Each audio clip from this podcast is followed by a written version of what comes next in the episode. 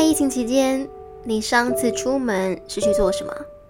有的人会去听演唱会，有的人也许会去看场电影。但是，你有曾经的约会行程是去看相声吗？或者是你有曾经听过相声，它是现场抽题目啊？我们大部分所知道的相声不是都有稿子、有台本可以这样子一次走完的吗？为什么有这样子灵机应变的模式呢？没有错。今天就有两位相声的带来宾，带你一同来认识现场抽题的相声，以及说说究竟相声跟脱口秀之间的流变，以及其中有什么不一样的呢？带你一同来听。我是子涵，欢迎收听《韩话效应》，听我听你。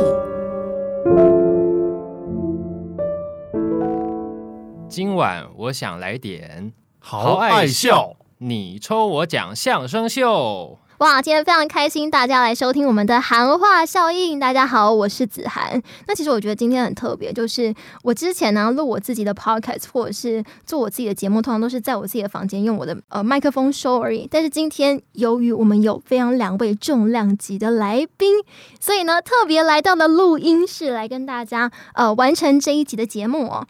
哎，你刚刚有没有发现这两个人的音色特别的浑厚，特别的好听，并且嗯，口条好像很不一样呢？让我们为大家隆重介绍这两位呢，就是来自我们台北曲艺团的相声演员，是我们的黄义豪以及段燕希。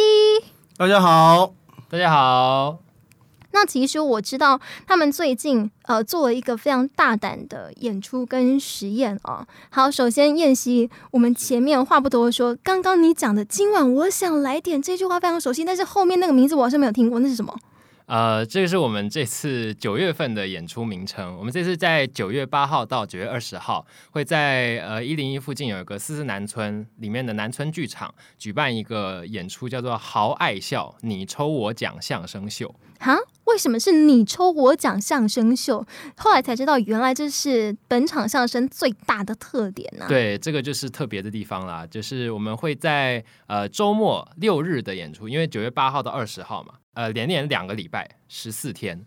那六日的时候，我们会办那个抽奖秀。这个抽奖不是那个抽到奖项那个抽奖，所以是一二三四五就六日才有抽奖吗？呃，平日的话是就是另外一套。那假日的话就是纯粹是抽奖，就是我们列出号称一百段的相声段子，然后现场让观众抽。那抽到哪段我们就演哪段，就连搭档都是现场挑。哇，请问，哎，我们的豪哥，你之前有做过这样子的尝试吗？哦，没有，这一次的这个尝试呢，就是我们我们团长不知道从哪哪里听来谗言啊，开了这么一个脑洞，然后突然说，哎，我们来慢慢，我们来做做看这种事情吧。然后大家哦，好好好好好，接下来他就把这群年轻人全部丢给我，他自己又没有下来演，你知道？完全就是被陷害的感觉。所以你是大家的 leader，这样？其实算是蛮，我觉得蛮有挑战性的这一次就。很很少遇到这种状况。那以前像相声在刚开始的时候，他其实有一点类似这样的感觉。就相声一开始是那种路边表演嘛，那其实演员不会说先在台上说啊，我们等一下上去讲哪一段，都不是这样。他们是上台然后开始聊天，聊一聊，发现哎，观众今天好像比较适合什么样的段子，然后才现场说出来。所以你就是要有非常深厚的基本功，然后看哎现场大家喜欢什么，比如说今天适合聊个啊七夕，今天录音的当天刚好是七夕，聊个什么情侣话题等等之类的。对，那那你觉得最有挑战的是什么？最有挑战的是，其实每个人会的段子不一样，有些段子某些人根本就不会，但你抽到之后，你就是要硬上去讲，所以你会在台上看到很多现场即兴出来的碰撞。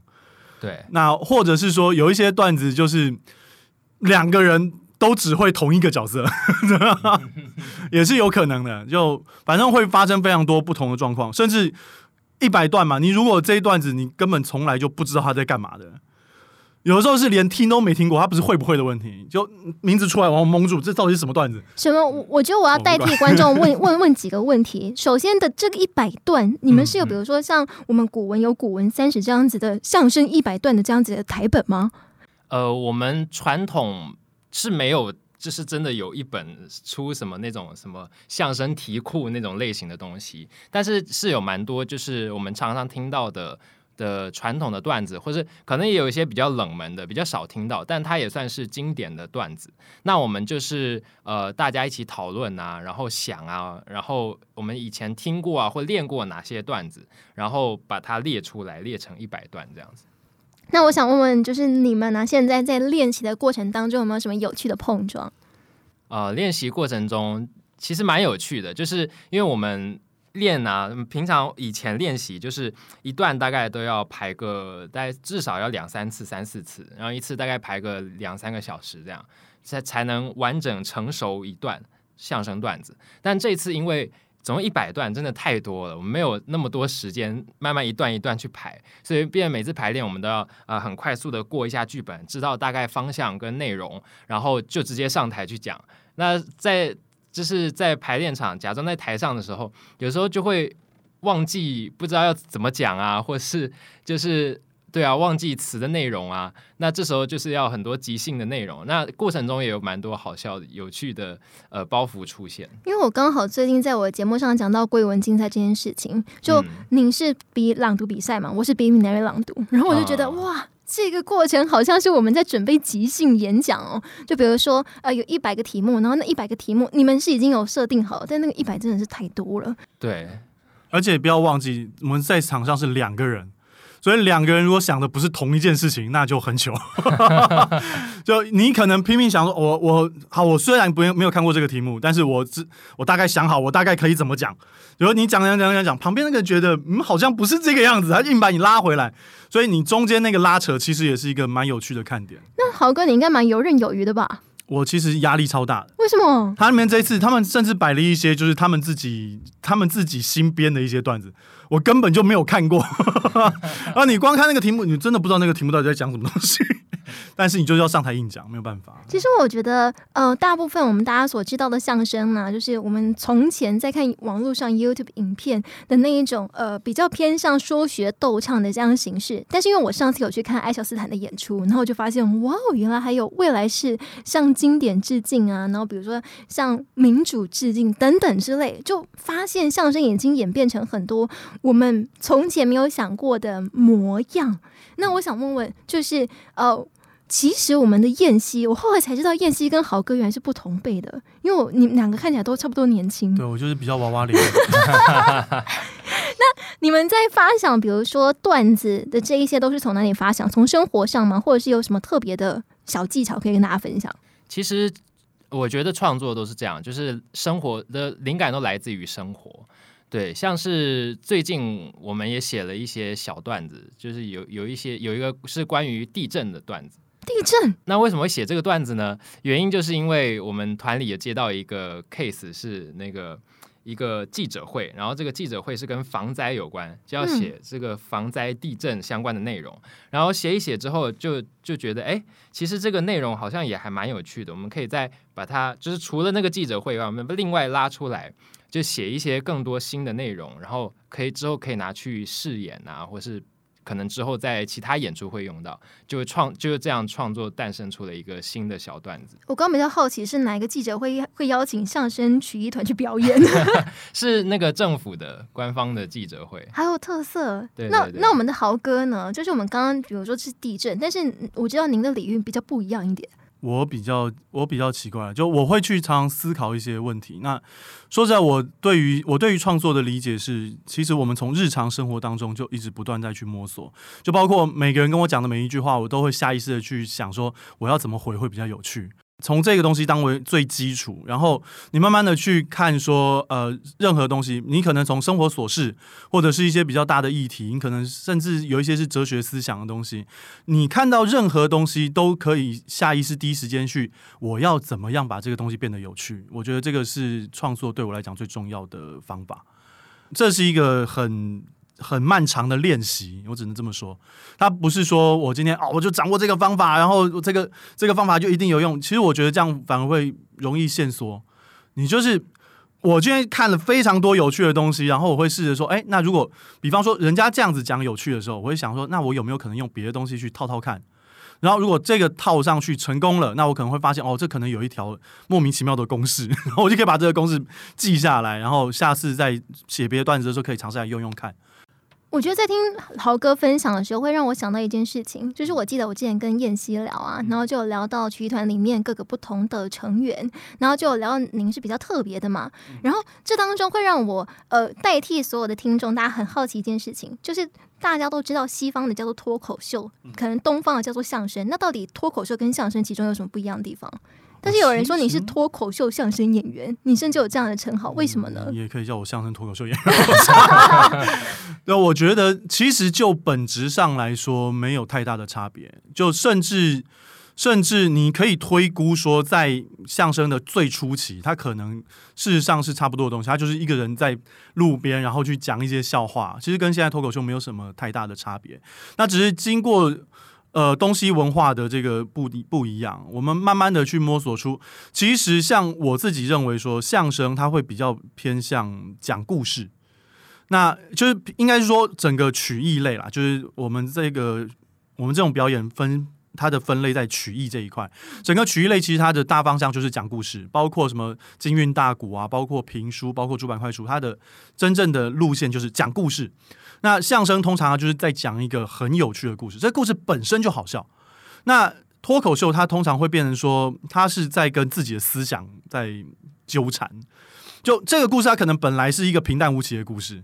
就比方说，我去哦去买买个甜甜圈，然后我在买甜甜圈中，它中间加入了很多我自己思想的反转，然后让这一件事情变得好笑。所以可能这件事情本身来讲，你其实外人在旁边看，你会觉得。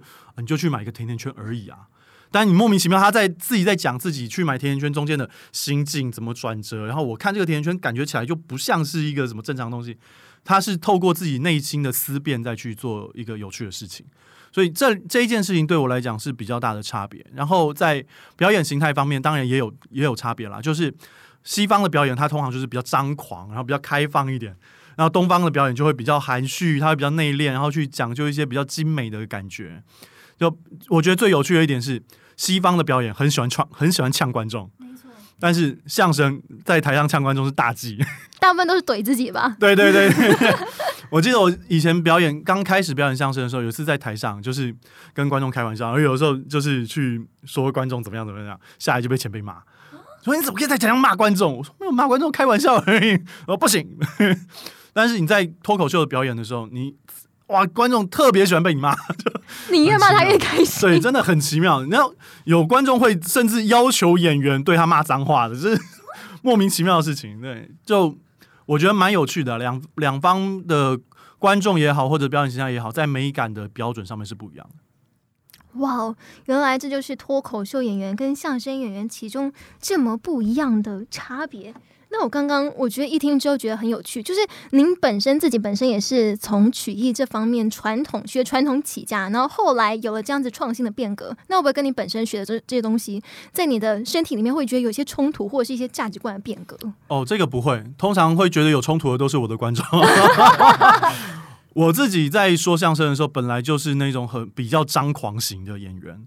但事实上，我去说脱口秀的时候，你会发现，其实我相较于其他脱口秀演员，我又算是比较保守型的演员，就我刚好是在这两者的中间啦。我觉得那。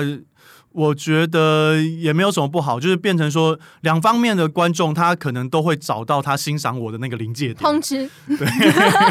那我自己希望是说，可以把这两方的那就是优秀的地方融会贯通，然后介绍给双方的观众。我不敢说，我不敢说啊，融会贯通之后我就变成什么喜剧大师，不是？我觉得我是去介绍。我让脱口秀的观众可以看到一些相声的美感，然后让相声的观众去欣赏一下脱口秀他们的思维，我觉得这是好事。我觉得很有意思啦，因为比如说现在年轻人大家都看 YouTube，比如说就我自己所看到，上次你的演出是在那个伯恩夜夜秀上面嘛？嗯，那很久以前了。对，没错，那是之前很久之前的东西，没关系。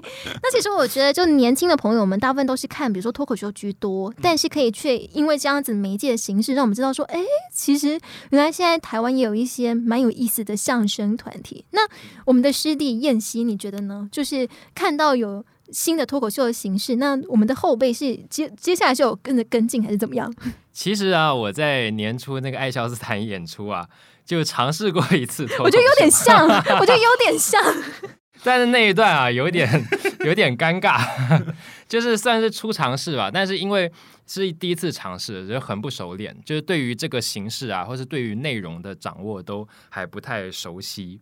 但但那一次尝试就让我感觉到，我我自己最直接的感觉就是相声跟脱口秀最大的差异就是相声大多是对口相声两个人嘛，脱口秀只有一个人。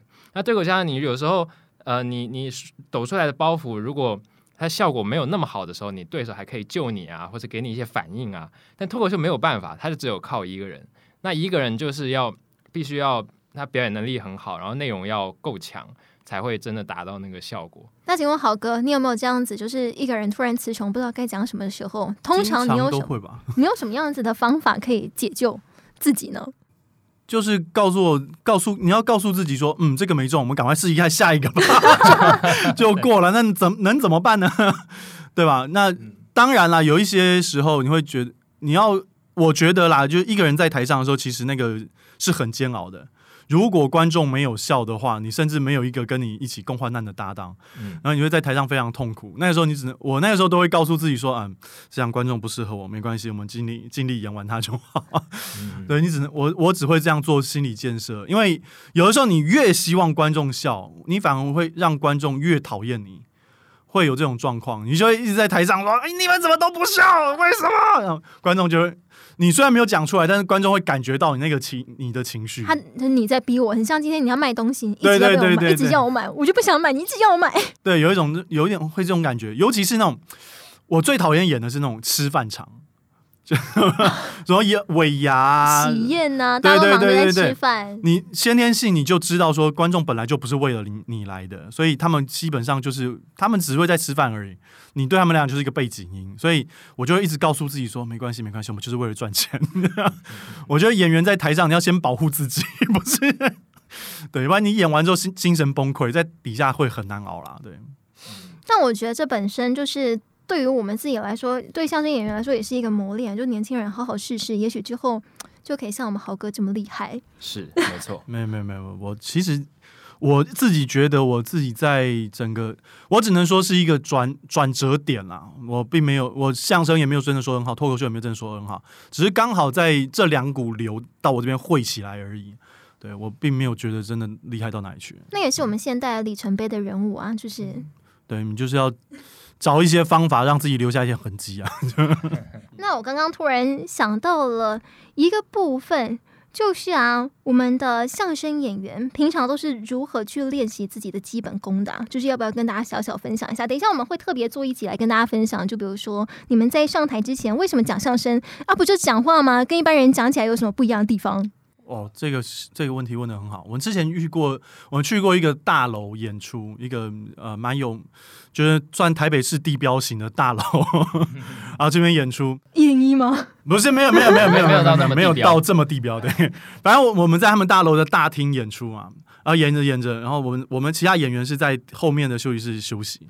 然后休息，然后出来的时候，我就听到两个警卫在那边说：“哦，我们公司为什么要请这两请这一团来啊？啊，相声啊，就两个人备好的就直接上去讲就好了啊，啊有什么好请的？就在就在他们警卫室那边聊天聊这么大声，被我们听到。那请问你们心里面当时的感受是什么？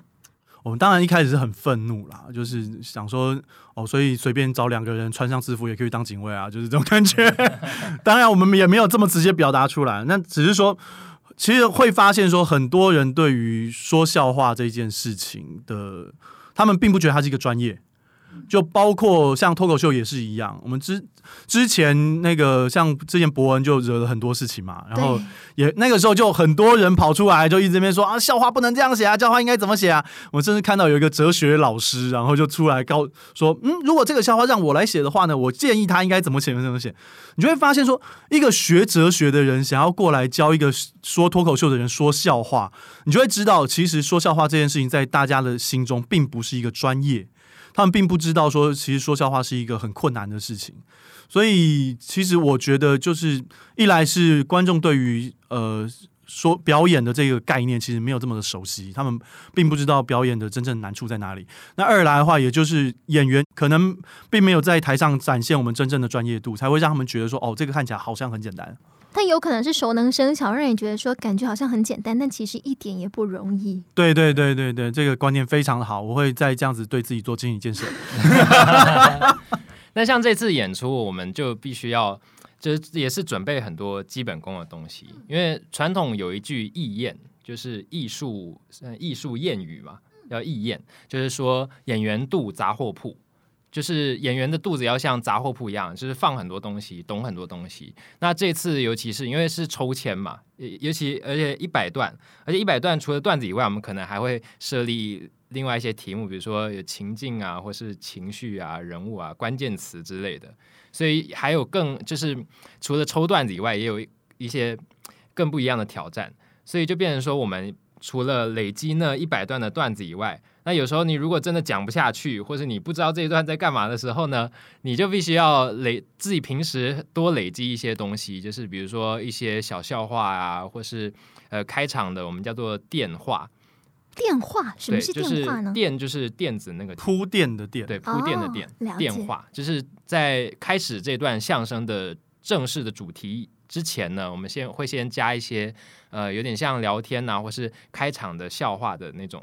东西哦，我突然觉得我这一场我一定要去看，我就想知道这一百乘以一百加上两个人，那并且现场抽搭档到底会 产生什么样子的火花？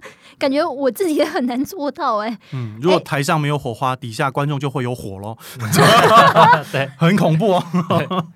那我想问问，就是其实你们的相声经验都已经蛮长的啦，都已经上十年之久了。那有没有在讲相声，有没有遇过最挫折的时候，或者是觉得说啊，一度算了，不要做这个啦？有没有这样子的？这个问题，我觉得要留给我相声界的前辈段业熙来回好。哎，我是认真的。我刚进团，我刚进团的时候，他已经在里面了。啊，他其实他的说唱资历比我比我深，竟然真的真的真的没有。但是我小时候就是。没有那么专业啦，就是学 先学兴趣这样，是到长大之后，因为很有兴趣才转专业。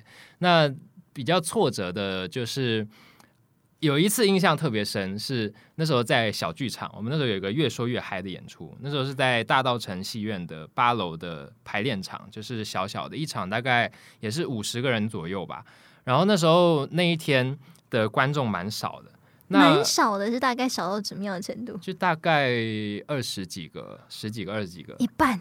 对，比较少。然后那一场，不知道是因为我们可能开的玩笑跟主持人有点重复，或是我们的可能尺寸拿捏不太对，就是我们一上场就说：“哇，今天观众好多哟！”就有点有点这种感觉。但可能讲的有点太太酸，对。然后就有一个观众不知道他是不爽还是。我也不知道他是他是要回应我们呢，还是他不爽了，他就说要不然我们走喽。然后我就感觉到真的是很具体的感觉到现场就降到冰点，那个那个气氛。然后那时候我们经验也不足嘛，也就是也也没有那个反应去去回应他，然后我们就只好硬着头皮讲下去。但越讲就越觉得呃，就是就是。越越觉得很尴尬，本应该是越说越嗨，结果越说越解嗨。对 对，越说越尴尬，然后就很想赶快把它结束掉，然后讲完就赶快下台了。这样，那你最后你是怎么克服这个心魔的？嗯，其实我觉得它是一个就是一直在持续的一件事情，因为相声是很个人的艺术嘛，所以每个人讲出来的相声就不可能像是比如说传统戏曲。会老师傅教你，那弟子就怎么学。那弟子只要学的像师傅一模一样，他可能就可以出师。但相声不是这样，因为相声是师傅这样讲，那你完全照着师傅讲，他不一定就会有效果，不一定就好笑。因为你你跟师傅是两个不同的人，那他有不同的个人的特质、不同的感觉，嗯，那讲出来的东西就会不一样。所以就变变成说，我们讲相声必须要找到自己的特质跟感觉。那我本身呢，又就是比较，呃，怎么讲？其实本人比较严肃，或者是平平常，我觉得明明就是比较正经的人，竟然在说相声，也是很。那你觉得说相声对你来说有没有造成什么样的改变？比如说做人变比较幽默一点啊？其实蛮多改变的，因为我小时候是我就是比较闷骚的人呐。豪哥露出一个疑惑表情。我、没有，他就是他真的是刚毅木讷的一个人，他嗯，从这个骨子里面就是一个非常非常正直，然后非常沉默寡言的一个人，然后就是嗯整个人生就是被相声带坏的。所以您的相声是表里如一。我自己我自己本来就喜欢说笑话，我没有查。看到段叶希这样一步一步堕落下来，我自己也觉得 非常过意不去啊。我以前是真的很不会说话，就是很不会表达，就是一件简单的事情，我可能都讲不太出来。嗯，那我觉得对我帮助很大，就是学相声啊，或者学朗读啊，学这些语文的东西，让我比较就是懂得怎么去讲或怎么去描述一件事情，或是之前可能呃，我师傅也带着我们去录广播啊，然后就知道哦，君子动口。对对对对对，然后就知道啊要怎么带话题啊，然后怎么转啊，然后怎么就是不那么生硬的切入啊，就就是我觉得这些对我帮帮助蛮大的。等一下，我们就用一集来跟大家聊聊，到底，哎呀，到底是什么样子的魔术，什么样子的妖术，让像段燕希有如此大的转变？说什么原本不会讲话，但是明明现在讲的这么流利，怎么可能？很难想象啊。那，哎，想问一下，就是现在刚好疫情期间，从二月到现在，嗯，我们的票房目前还如何呢？票房啊，目前有点惨。是真的有影响到非常多吗？我觉得多少有点影响哎，因为疫情的关系，其实各个剧团都创情况都蛮惨的，就是卖票的情况都不是很好。所以来来来，大力宣传的时候，请问我们这一次日期呀、地点呢、还有我们诶有没有什么优惠票价来跟大家分享一下？好，这次九月八号到九月二十号，在四四南村剧场。呃，举办的豪爱笑你抽我奖相声秀，那平日是二到五的晚上，叫做今晚来点相声，就是我们会有固定段目，然后最后一段是呃不同演员，然后每天是轮一个演员去抽段目。那六日的话，周末就是纯粹每个人都是用抽的，叫做呃呃你抽我奖相声秀。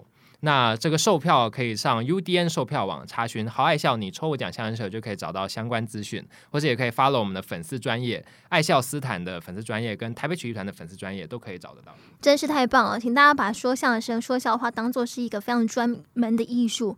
然后现在疫情期间，如果想说，哎呀，闷在家太久了，没有关系，口罩戴着就可以出门啊，让自己的心情放松一下。那最后，我们的呃豪哥还有我们的燕西，有没有什么话想要跟我们的观众朋友们说呢？那也希望我们可以在剧场里面看到所有的观众朋友。那希望大家能踊跃来听相声，先让你的这个生活变得更加轻松，然后你的生活变得更加幽默。